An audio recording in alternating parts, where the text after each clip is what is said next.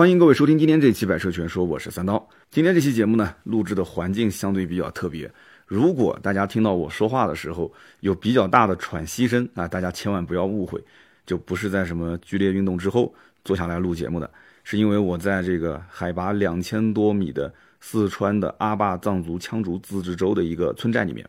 那么也是出差嘛，啊，刚刚试驾到这个地方，这边是一个温泉度假酒店，那就不能浪费了，是吧？所以就泡了一个温泉，然后泡完温泉之后回到酒店这个宾馆，就整个人晕乎乎的啊，就脸色泛着红晕啊，就是整个人在想着今天晚上不录，明天就周三了，是吧？明天一天也是在路上，所以呢，我就今天夜里啊提前把节目录好。但是呢，这个地方确实景色非常好，因为阿坝我也不是第一次来了。这个地方特别适合一家人去自驾游啊，开着车，然后到这边来去欣赏美景，吃的、喝的、玩的都非常不错。就是唯独这个地方呢，都是山路啊，开山路的时候一定要注意安全啊，尽量不要晚上开。那么今天这期节目呢，大家看到标题也知道，我们要聊一聊中期改款的奥迪 Q5L。那么为什么聊这个话题呢？因为最近啊，就兔子呢，一个朋友跟他吐槽啊，说他是想换奥迪 Q5L 啊，也是想带一家人出去玩。大家也知道，现在就是有孩子的家庭啊，呃，正好是放暑假的时间。那么我们家也是放暑假啊，周末都肯定都带出去玩。如果夫妻两个人都是自由职业，那就是一家三口啊，甚至带上老人五个人一起出去都是 OK 的。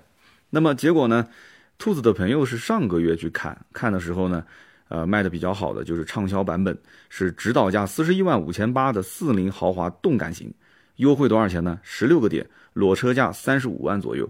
那如果有了解过 BBA 的这个级别叉三啊 GRCL，你应该知道三十五万应该讲还是比较便宜的一个价格啊，在这个级别里面，但是跟二线豪华比那肯定是不能比了，对吧？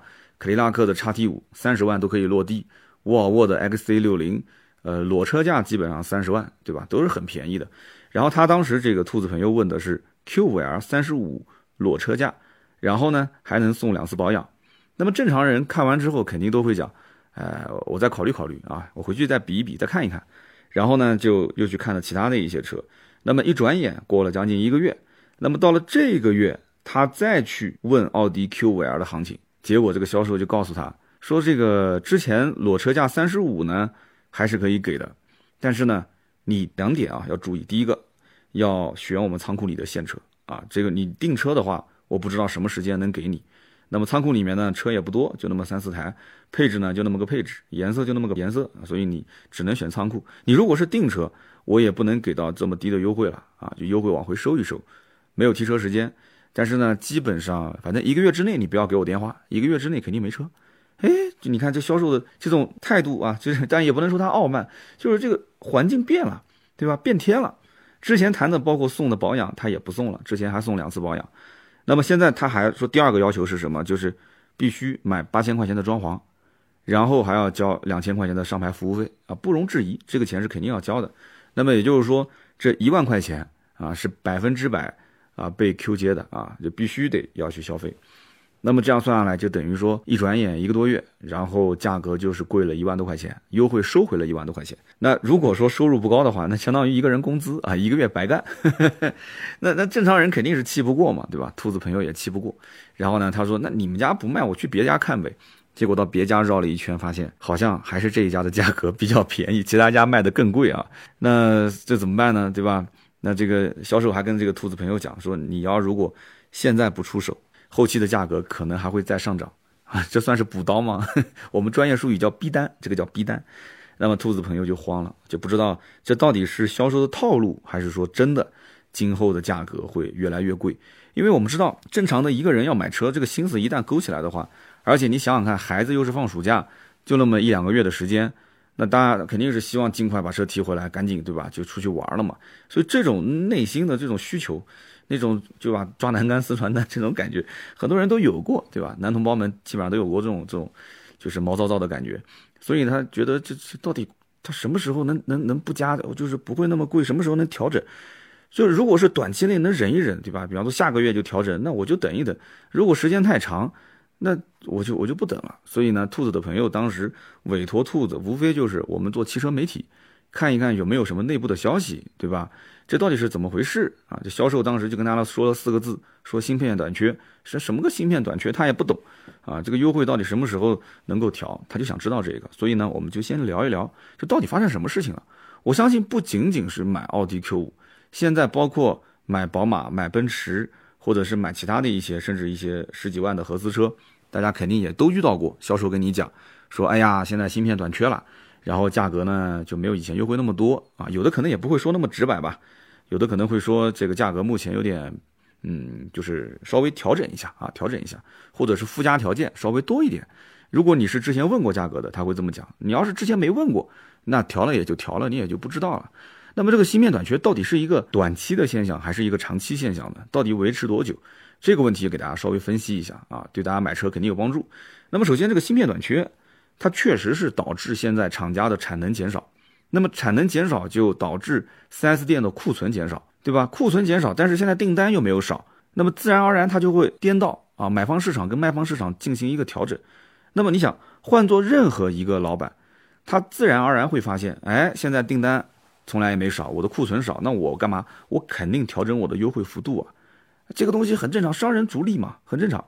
那么芯片短缺到底是长期还是短期？我们先给一个结论啊，肯定是短期现象。因为我之前节目也提到过这一点，这个现象最快应该是在今年年底会结束，它最慢应该是在明年上半年啊，最迟最迟四五月份，基本上这个现象就不会再有。那为什么会出现这样呢？我们就跟大家讲一讲，很简单，芯片短缺就是之前的疫情大爆发，疫情爆发让整个的这个社会的运转就暂停了，然后老百姓待在家里面不出门，你不要说买汽车了，就很多人日常消费也是大幅的削减。但是，哎，没想到我们政府很给力，对吧？把整个的疫情控制的非常好。然后现在又打了疫苗，对吧？很多人也也现在据说疫苗的这个接种率是达到了百分之七十多。然后整个市场当时复工复产的时候，就没有想到它的这个市场消费的活跃度指数级的增长，爆发式的增长非常夸张。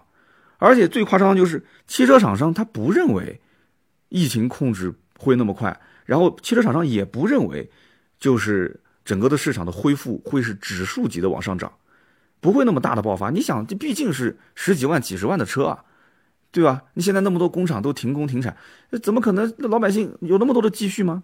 所以他小看了老百姓的积蓄。老百姓其实真的有那么多的积蓄，你知道吗？这怎么会有这么多人来买车呢？哎，果然这个汽车市场就爆发。所以它是汽车厂商对于汽车市场的消费预计不足，就相当于预判错。预判错了之后呢，就。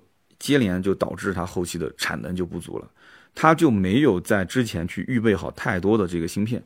那为什么其他的零部件都能供应上，芯片供应不上呢？哎，有的人是不是要问这样的一个问题啊？其实很简单，你想想看啊。首先一点，我们先讲这个汽车市场的火爆，火爆是因为消费者之前疫情啊确实很恐慌，就很多老百姓就是有一点点事情就慌得一塌糊涂，大家呢复工复产就怕坐公共交通工具，把怕有这个传染的风险。有条件的呢，就买个代步车。家里面如果是第一辆刚需，早晚都要买。那么疫情期间，可能有一个事情大家没有太去关注，就是疫情期间财富出现了两极分化更加严重。因为本来现在这个社会两极分化就很严重，就加速了它的严重分化。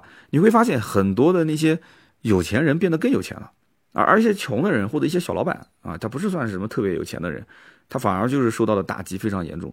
而且在疫情期间，互联网的行业。特别是互联网的这个媒体自媒体行业，也是迎来新一波的增长啊，就是爆发式的增长。你会发现，直播带货啊，各种各样的网红都是在疫情期间兴起的，因为大家有很多的闲置的时间嘛，对吧？那网红一下子就找到了盈利模式，对吧？接广告、带货赚钱，这个赚钱速度实在是太快了，真的是。那么实体经济他被打击的就非常的严重，就是致命打击嘛，门面开不了张，但是租金要给啊，员工不上班，但是工资要发。所以，我们刚刚讲前面这一波，就是在疫情期间赚到钱的人，跟后面这一波疫情期间几乎要倒闭的人，两者之间的反差非常大。所以你看，网上很多负面的声音也特别多，是吧？所以前一波的人赚到钱怎么办啊？换车嘛，对吧？换车肯定是他第一个想到的，换车换豪车。那么厂家因为预计不足，导致它的上游的芯片的供应商前期签的订单就不够，所以他没有想到会大爆发嘛。那么。这里面讲到一个最关键的点，就是为什么就偏偏是芯片？因为汽车厂商对于芯片的这个备货，它是没有库存的，厂商是装车，就总总装车间的车出来之后，这个芯片过来有多少总装，预计它的整个的一个量级，然后跟芯片的这个前期的下单的数量级，基本上是一比一的匹配。它不需要去大量的库存这些配件啊，芯片的成本其实相对来讲也不低，因为很多的技术也是掌握在国外的手上，所以车企之前没有下单。现在他发现，哎，好像我的芯片不够了。厂商现在发现，我要增加我的产能，对吧？有那么多的需求，我就是二十四小时乘以七天，我也要去生产。但是你是这么生产，芯片供应商不一定这么干，是吧？人家还要供应其他的，又不是专门为你汽车厂商一家去服务。你现在下单，你就正常排队，那你排队要排多久呢？那我也不知道，对吧？就像 4S 店订车一样，我也不知道什么时候能给你货啊。芯片厂商讲，我也不知道能什么时候给你货。那么恰巧在这个厂家啊，他没有备足芯片的时候，疫情的原因，老百姓不是空出很多空闲时间嘛？那需要打发时间啊？怎么打发时间呢？那就需要去买手机啊，买 Pad 呀，买笔记本啊。所以又迎来一波又一波的这些电子设备的新款的机型上市，所以电子消费市场大爆发。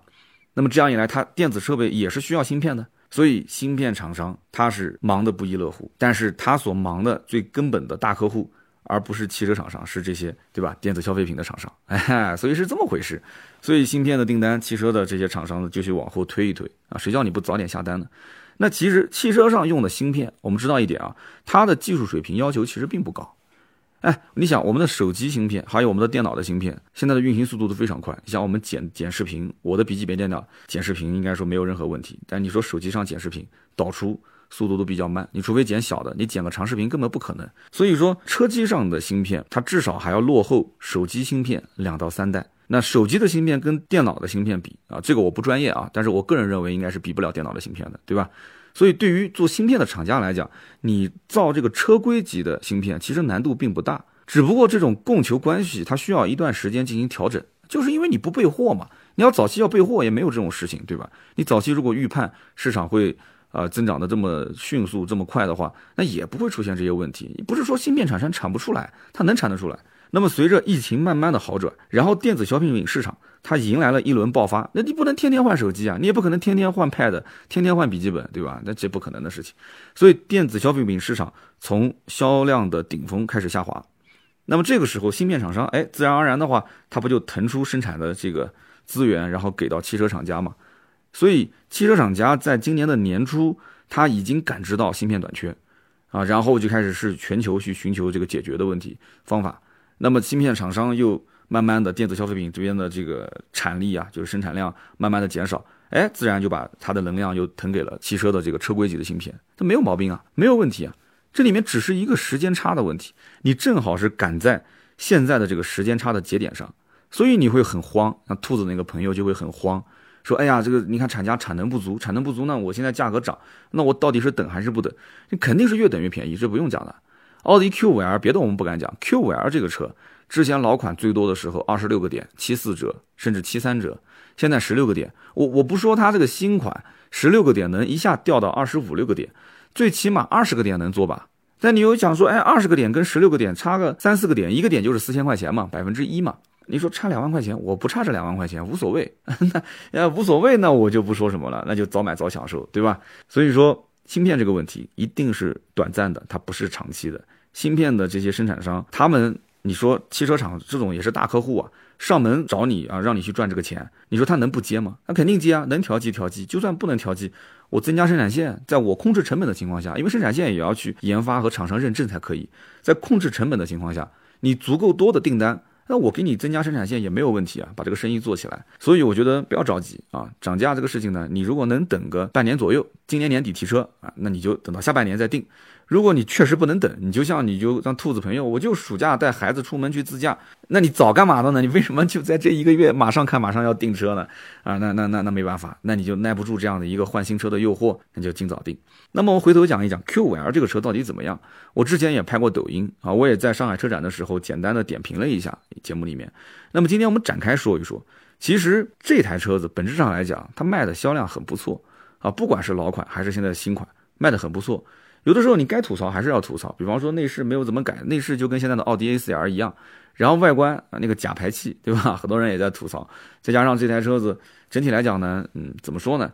就感觉像是一杯白开水，好像也没什么特点，但是呢也没什么缺点，很多人就这样的一种感觉。但是本质来讲的话，这台车子还是看价格，只要价格能到位，对吧？那玻璃都能干碎。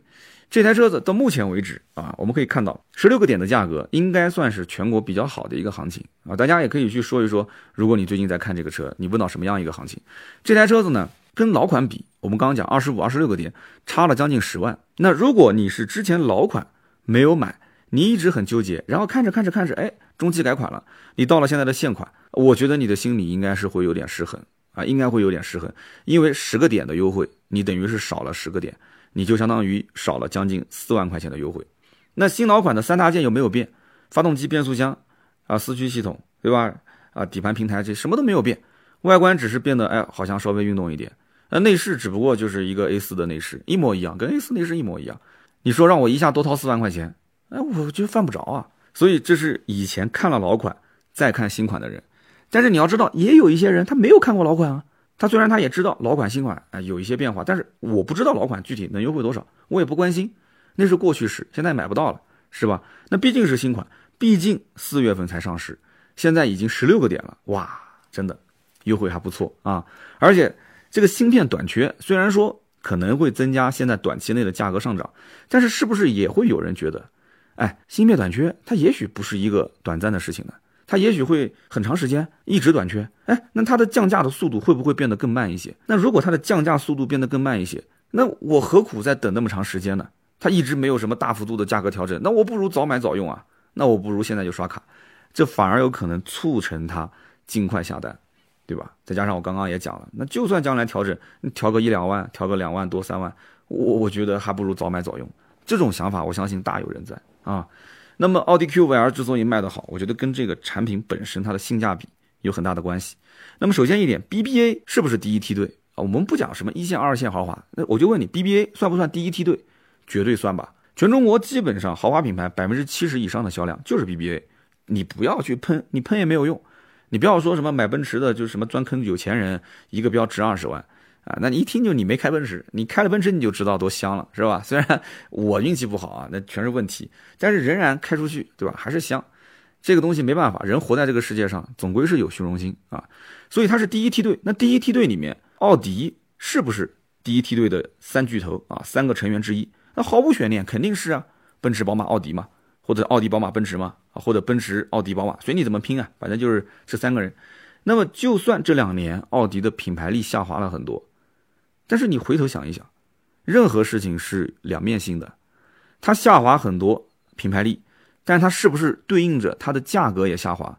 它不像有一些品牌啊，特别是有一些日系品牌，品牌力品牌力嘛下滑很多，哎，但它价格就硬撑着它不降啊。我讲的绝对不是讴歌，也绝对不是英菲尼迪这种车啊，就是说它价格跟它的品牌力是顺着它的趋势一路往下降，所以为什么我讲它是因祸得福呢？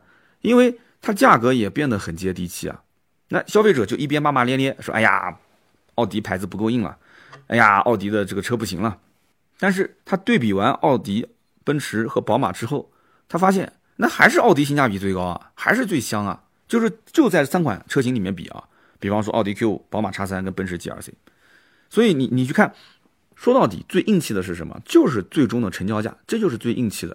你看目前的市场行情，奥迪 Q5L 四零豪华动感。指导价四十一万五千八卖的最好，优惠完三十五万上下。你再看宝马叉三，叉三卖的好的什么版本啊？奥八 i M 运动，指导价四十二万五千八，优惠之后呢，三十七万上下，差价两万来块钱。奔驰的 GLC L 呢，畅销款二六零豪华，指导价三十二万九千八，有优惠吗？没有，没有优惠什么概念啊？没有优惠，你这么一比下来的话，等于说 Q5L 跟 GLC L 的成交价。差了将近八万，我们拿的都是最畅销的版本出来对比啊，差了将近八万。那么叉三跟 Q 五差了将近两万，但是这个还不能光从价格上看，你还要看配置。配置其实 Q 五 L 比叉三的低配还是要高很多的。所以说到底就一个级别的产品有什么区别？停在一个车库里面都一样啊。但是买这个车的用户他会想，我买这车干嘛？我买这个车无非就是撑撑门面，市区代代步偶尔周边自驾游。如果 Q 五跟叉三，你说差价两万块钱，嗯，那我还是能接受的啊。我再去看看叉三。但如果你说 Q 五跟 G R C 差价八万，差价八万，一个三十五裸车价，一个四十三裸车价，那我就要去纠结一下了。这个我是不是对奔驰这个大标有认同感啊？认同的有多深啊？我周围的老同学啊，对吧？同事啊，门卫大爷啊，他们到底认不认？哎，所以你想，那奔驰要不然贵什么贵八万呢？哎，你说豪华感，这现在你觉得奔驰就豪华感啊？也不一定啊，对吧？大家对豪华感的理解也没有那么肤浅啊。好，那我们再讲 Q5L、叉三跟 GRC-L 这三款车，你没发现它性格差异也非常大吗？非常大。GRC。你说豪华，我们不提豪华。G R C 是三款车型当中空间最大的，那我就简称叫 G R C 了。它实际叫 G R C L。那么改款之后又上了全液晶仪表、中控大屏，然后呢用最新的 M B U X 的车机系统，所以它整体的科技感，啊，我们也说豪华感啊，豪华感是不是增加了几分？那么你想，它最终的得出结论是什么？大空间加上豪华感，加上科技感，加上奔驰大标。啊，够了，还要什么？够了，完全够了。那你说宝马叉三，叉三也有特点，叉三坚持不加长，它不加长为什么？它玩运动啊，同级别运动性、操控性最好。但前提你要懂。你说我不懂，我开宝马叉三、G L C 跟奥迪 Q 五都一样，那那你那你就不要买叉三。那那你肯定要吐槽，你说这啥？哎呀，这买回来这后排空间那么小，它肉眼看上去的空间甚至比宝马叉一还要小，叉一才几个钱？三十万都不到，二十多万。然后同时，它的内饰看上去也不是很豪华，但实际上叉三配置并不低啊，并不算低，所以你你只可能被它的表象所蒙蔽。叉三主打操控啊，不愿意加长就这个原因。然后呢，SUV 能开出轿车的感觉，哎，它没有大车感，它开上去有点像小车，就基本上同级别。你去看 B 四八 2.0T 发动机加 CF 的八 AT，那玩的很炉火纯青了，就操控性、驾驶感受，同级没有对手。但是你说我开不出。我开不出你讲这种感觉，那那那你就肯定不用买了，你就看的都是缺点，你肯定转身就走嘛，对吧？你连研究研究都没有兴趣。好，那 Q5L 怎么去从这两个对手里面去抢客户呢？或者我们换句话讲，就是我作为一个客户，那我我怎么去看 Q5L 这台车值不值得让我去买？其实很简单，空间、配置、价格，你就把这三个因素综合在一起，然后你再看看这台车子它是不是。BBA 三款车当中性价比最高的，性价比看个人啊。就像我之前我在节目里也讲，你说什么叫财务自由？你说农村里面那些老大爷老大妈，很多那些长寿村啊，每天中午搬个椅子出来晒太阳，他一天就那么坐着，到了中午吃饭，自己地里面种的菜，你一个月给他个八百块钱，他都能过，他很幸福啊，没啥事儿。但是你说在上海，一个小白领啊，一个小精灵，你一个月给他八万，他都不够花，对吧？他要上国际学校给孩子，他自己要去瑜伽啊，要什么热玛吉啊。他要去干这个干那个的，那那那，对吧？Big House 君莫卡，你给他八万一个月，他肯定不够用啊。所以一样的道理，你追求的是什么？那 Q5L 其实主售的是低配车型。你看它之前的版本，四零 TFSI 的低功率版，一共是两个配置，但是四五有很多配置，但是真正百分之八十销量还是在四零的这两个低配上面。所以 Q5L 主售低配。我们前面讲，宝马叉三跟奥迪 Q5L，虽然说他们的裸车价格只差两万。但实际上，奥迪 Q 五的配置比叉三还是要更多一些，啊，比方说什么车道偏离预警啊、感应式的后备箱啊、全车的无钥匙进入啊、啊三十色氛围灯，还有音响配置这些等等。所以说这一点上，我觉得 Q 五还是比较舍得下血本的。当然这也是没有办法的办法，为什么呢？因为如果它配置不到位的话，如果它卖的都是高配的话，那为什么有这么多的预算不去看奔驰的 G R C L 呢？哎，你说是不是很尴尬？夹在这个中间。那么你想，一个客户他的买车的思路，如果说我只看豪华品牌，我只考虑 BBA，我不看那些所谓的什么二线豪华，我要的就是这些保值率啊，牌子要硬啊。那我预算三十五到四十万，奔驰 GLC R 太贵，宝马叉三太小，哎，那剩下的是不是只有奥迪的 Q 五 L 可以选了？然后再看看这货，哎，觉得说 Q 五 L 这货长得确实也也像是一个过日子的样子，哎呀，那就它吧，就它吧，那你就就买这台车吧。有很多人就是这样的想法。那么我们接下来再说一说啊，买 Q 五 L 你需要避的一些坑啊。那么有些人他看来看去，最后还是放弃了 Q5，他宁可加点钱买叉三，宁可小一点就小一点，或者再多加点钱买奔驰的 G R C。那么我们这样想啊，我们去掉有一部分他是直奔 G R C 而去的，就人家不差钱，四十五到五十万的预算，我就那么多，我有那么多预算，我为什么要买奥迪 Q5 啊？我省个十万块钱干嘛？我做维修基金啊？人家买奔驰还怕修吗？然后我们再去掉一部分懂宝马叉三的，哎，他知道叉三香在什么地方，那这一部分就是死忠粉，宝马死忠粉，怎么看宝马都顺眼。那么去掉这两部分人群，剩下来的这一部分的客户啊，我跟你说，他对品牌其实没有什么忠诚度的。哎，你别说 Q，你让他买什么雷克萨斯，他都觉得哎也行。你让他买英菲尼迪，哎也可以看看。哎，阿库拉讴歌也也可以看看。哎，你更不要说我刚刚前面提的二线的销量比较好的叉 T 五啊、叉 C 六零啊，甚至包括林肯，对吧？都可以看。这些人他没有忠诚度，他们不对品牌负责，他们只对钱包负责。你想想看，你不要以为玩 BBA 级别的人都是有钱人，哎，什么三四十万，哪怕就是四五十万，其实大多数都是小白领啊，一年小几十万的收入，对吧？但是呢，想装出一个千万级的身价，哎，住在一个烟火气的小区里面，然后呢，开个豪车，买个豪车。来麻痹一下自己，哎，假装出入的是上流社会，哎，好像说的是我自己是吧？就是这部分人呢，他嘴上说哦没有什么预算，没有预算，随便看看，实际上他兜里面是紧紧巴巴的，一块钱想当两块钱花的。那自然而然，BBA 三款车里面，Q 五是明显走性价比路线的，那更适合他，对不对？那么这一类客户，他买车本来可能就是要贷款，也比较有压力了，他又害怕后期维修成本高，你不要了总是出问题啊。那网上一看，发现哟，这 Q5L 双离合的变速箱，DL 三八二，这口碑好像不太好哎，顿挫、异响、抖动啊，这些问题都是比较，也不能说常见吧，就是比较能够在网上发现啊，有车友去投诉的。那么之前我们知道，第一代一零年前后 Q5L 就是双离合，那么后来就换成了八 AT 变速箱，然后变成 Q5L 之后又变成了双离合的变速箱，然后还减配了四驱系统。所以我相信网友如果在网上泡的时间越久，他就越不敢去碰奥迪 Q 啊，这种客户太多了，看着看着就觉得很慌。然后我们再看一看现款 Q5L 的内饰，中期改款，它就是把奥迪 A4L 的内饰直接搬到了 Q5L 里面。那如果之前这个客户他没有详细了解过奥迪的产品的话，他可能还觉得不错，对吧？因为以前的奥迪 Q5 是那种嵌入式的屏幕，呃，比较老气的一个造型，用了那么多年，现在跟老款比，哎，感觉这设计还时尚了很多。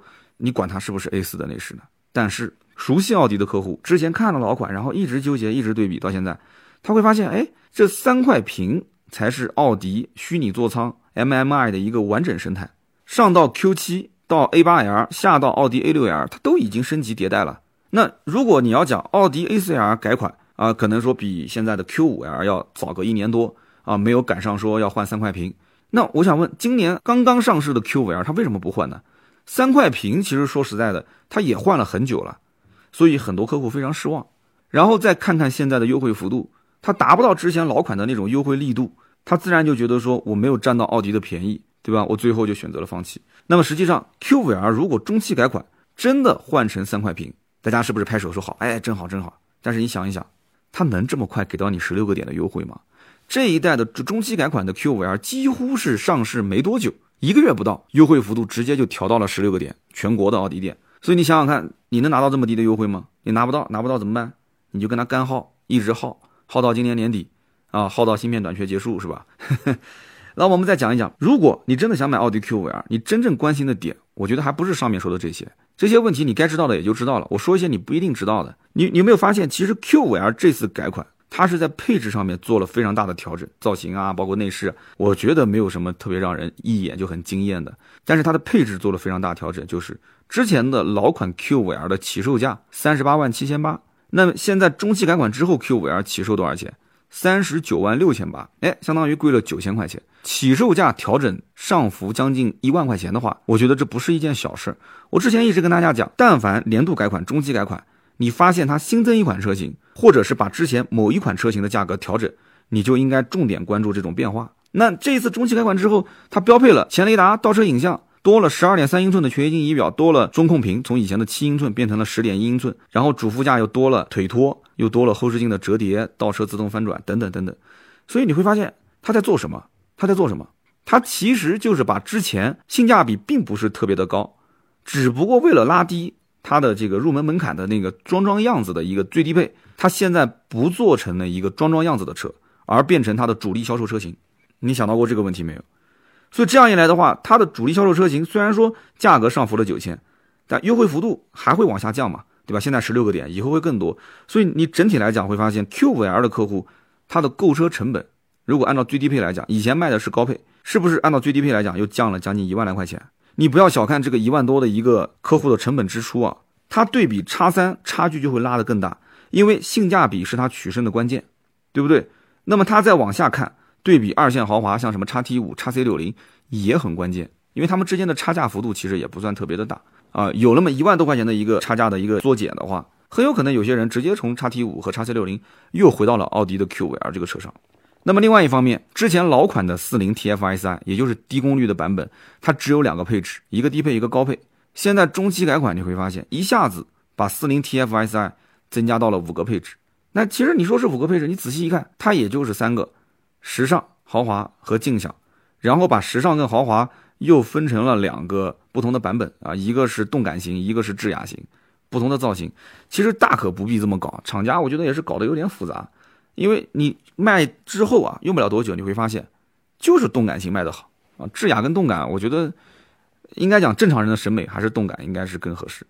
然后呢，它保留了之前老款车型卖的最好的，之前是高配四十一万五千八，现在在中期改款的车型上变成了一个中配啊，四十一万五千八这个价格是不变的，跟老款的畅销版本是一模一样。然后再增加一个顶配四零的劲享。啊，这个版本就是给那些就特别追求配置的，因为你要如果买到一个高功率的四五 TFSI，你就没有那么高的配置。但同样的钱，你买一个四零的顶配，那配置更高。啊，那据说后期可能还会再出一个，呃，叫做四零 TFSI RS 的 Edition 版本。那这个版本我觉得那就更小众了嘛。所以你会发现，其实奥迪是通过市场分析之后，他知道买 Q5L 的消费者他不追求高功率四五 TFSI 版本，我不追求。所以他这一次就在四零的这个版本上大做文章，对吧？他就是顺应客户的喜好嘛，对吧？就就就是迎着你来嘛。所以我觉得这个做法应该算是对的，应该算是对的。就说不定啊，他会让那些买低功率四零 TFSI 的低配版本的客户变成买高配的版本，因为你要知道，厂家其实增加一些配置成本并不高，但是你的总价还是上去了。哎，我能把低功率版本的车主全部引导到高配，那我是不是利润就会变得更高一些呢？啊，就这么个道理。但是我的建议就是，Q 五 L 的性价比最高的，中期改款之后的版本仍然是四十一万五千八，四零豪华性价比最高。呃，然后再往下你就看三十九万六千八，我觉得最低配增配之后虽然涨了九千块钱，但性价比也不错，完全没有必要买更高的配置。那么我们再讲对比二线豪华，就如果听到这个时候你还在纠结买不买 Q5L，我觉得你基本上就不要看了，你可能是钱包真的不允许。对吧？你预算不足，那你钱包真的不允许怎么办？那我就建议你去看二线豪华。那你也不要瞎看。我前面讲的什么英菲尼迪、阿 Q 拉这些，我觉得你就不要去看了。你就看两个车，一个是沃尔沃的 x C 六零，一个是凯迪拉克的 x T 五啊。这两个车销量在二线当中其实一直都不错，一直是紧追 BBA 的。那么叉 T 五主销车型基本上三十万出头一点点就可以落地了。那么配置也是非常丰富。你要拿奥迪 Q 五或者叉三的预算，你可以直接干到叉 T 五的顶配。那么如果说你跟奥迪 Q5L 对比的话，实际上叉 T 五应该是便宜了五到七万块钱，因为三十落地嘛，对吧？裸车价大概在二十八九万啊，Q 五的话要到三十五，三十五万多，所以便宜五到七万，是不是很夸张？但是你回头想一想，叉 T 五真的，你最多就在买之前你会很纠结，我要不要买，要不要买？你真正买回去之后，还是很香的。你停在 Q 五旁边，我跟你讲，气场绝对不输 Q5L。那么沃尔沃的 x C 六零呢？这个车其实特点也很明显，全系标配。非常实用的主被动安全系统啊，他们官方讲叫做领航系统，沃尔沃的领航系统。因为我之前也试驾过这个车，在浙江，浙江那个莫干山那一带，就跑了很长的长途。这个车子你只要上高速跑长途，你打开这个领航系统，我跟你讲，绝对真香啊！在市区开倒还好，我觉得倒没有什么特别的，它方向盘挺挺重的。但是你跑高速之后真香。叉 C 六零的主售车型是 B 五智逸版啊，智逸版也是分两个不同的造型。然后裸车三十万上下，比叉 T 五是略微贵了一两万块钱，但是比 Q 五 L 便宜了差不多五万左右，所以你想想看是不是很有性价比？但是无论叉 T 五还是叉 C 六零，这里提醒大家注意一个点啊，现款都带四十八伏轻混。我们知道之前奔驰啊出了很多四十八伏的故障，让很多人就对这个四十八伏轻混就没什么信心了啊！你想你说呀，连奔驰都做不好，你个二线豪华品牌你能做得好吗？我怕你什么零整比也很高。维修也不方便，但是我就一句话告诉你，奔驰的那个四十八伏轻混之前的问题点，其实主要集中在三个方面。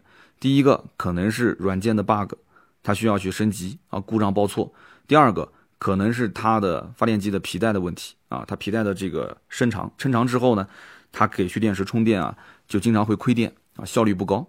第三个也是最麻烦的，很有可能就是它的蓄电池的电瓶的问题，蓄电池的问题，蓄电池出问题，那对不起啊，你需要专业工具，你要拆变速箱，甚至要抬发动机。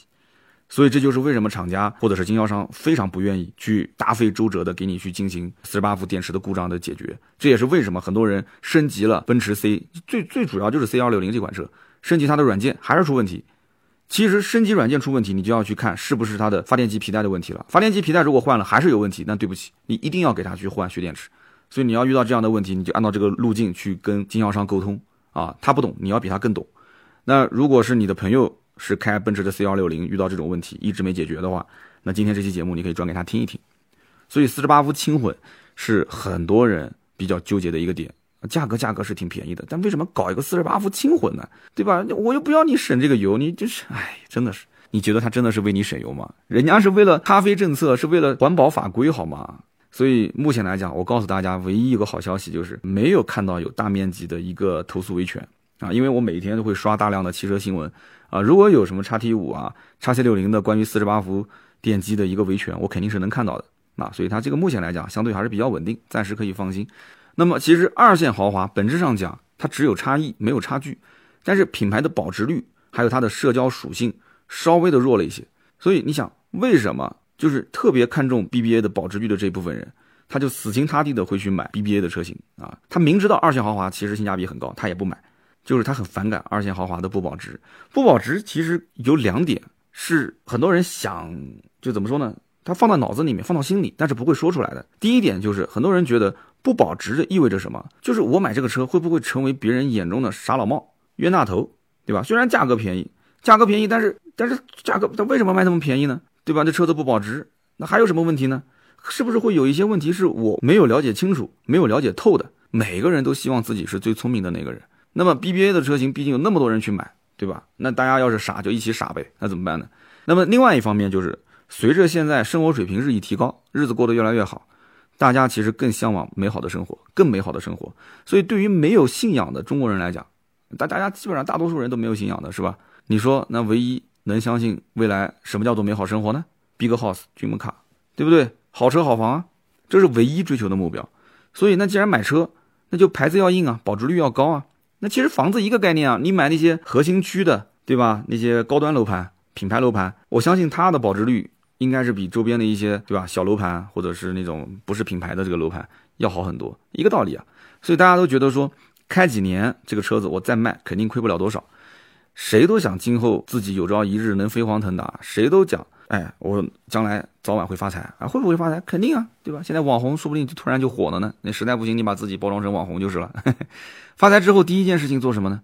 发财之后第一件事情啊，换车换房换，对，换车换房，嗯，主要是换车。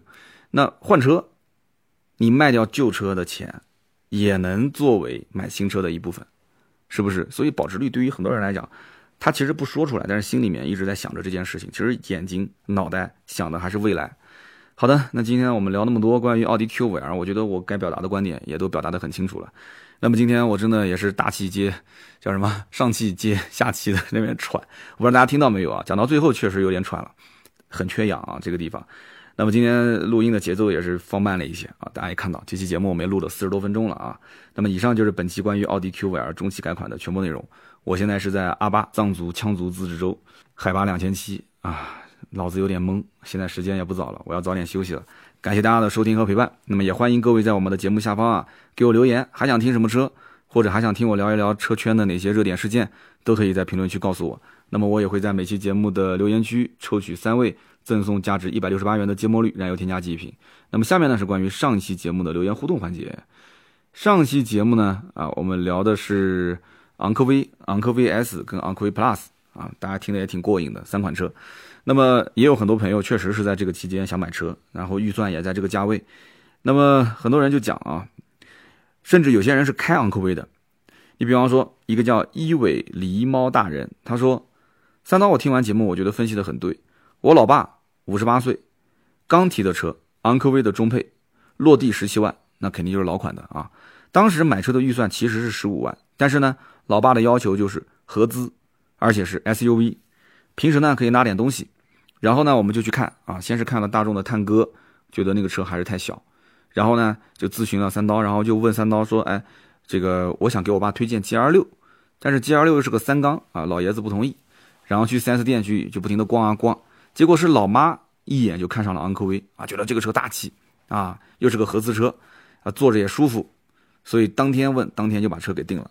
这车确实后备箱空间很大啊，如果是把后排座椅放倒，那睡几个人都没问题，搬家更不用讲了哈，非常符合老爸的需求。现在老爸老妈特别喜欢这个车，所以上期节目我就说了，我说昂科威就是后备箱大，后排空间小。